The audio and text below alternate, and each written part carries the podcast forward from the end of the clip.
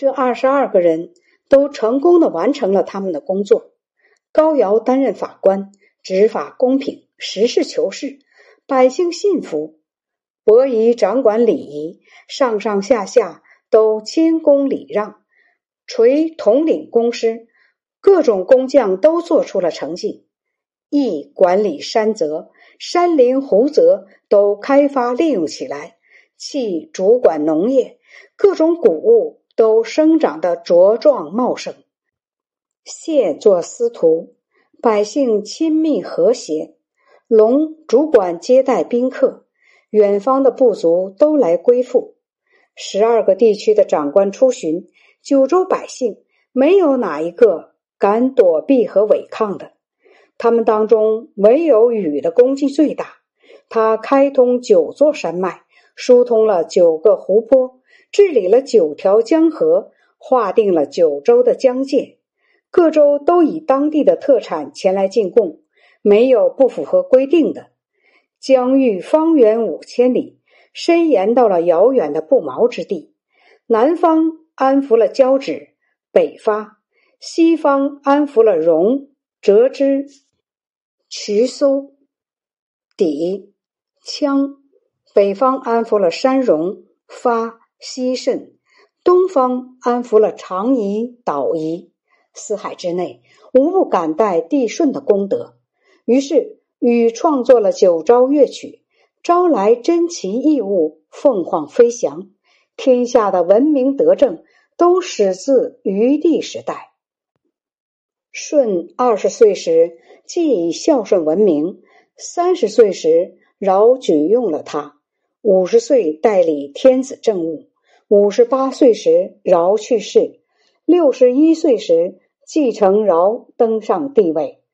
登上帝位三十九年，到南方巡视，死在苍梧的乡间。安葬在长江南面的九嶷山，这就是陵陵。舜登上帝位，车子上竖立着天子的旗帜，去朝见父亲瞽叟，态度和悦恭谨，保持着做儿子的规矩，封弟弟相为诸侯。舜的儿子商均也是个不成器的人，舜在自己死前就把禹推荐给了天帝。过了十七年。舜去世了，扶丧三年后，禹也把帝位让给舜的儿子，就像舜让尧的儿子继承帝位一样。然而诸侯全都归顺禹，后来禹才登上了帝位。尧的儿子丹朱、舜的儿子商均都有自己的封地，用来供奉自己的祖先。他们的服饰都保持着本部族的传统，礼乐制度也照旧。他们以宾客的身份觐见天子，天子也不把他们当臣下看待，表示不敢独自占有天下。从皇帝到舜、禹都是同姓，只是国号不同，以此来显示个人的美德。所以，皇帝号有熊，帝颛顼号高阳，帝喾号高辛，帝尧号。陶唐，帝舜号有余，帝禹称夏后，用不同的氏来区别。姓四氏，谢是商的祖先，姓子氏；契是周的祖先，姓姬氏。太史公说，学者很多人都讨论武帝，但他们距离我们太遥远了。尚书。只记载尧以来的事迹，各家述说的皇帝事迹的文字都不典雅，有学问的人也难以说明白。孔子所传授的“载誉问武帝德”和“帝系姓”，有的儒生也不传习。我曾往西到达空洞山，往北经过逐鹿，往东到达海边。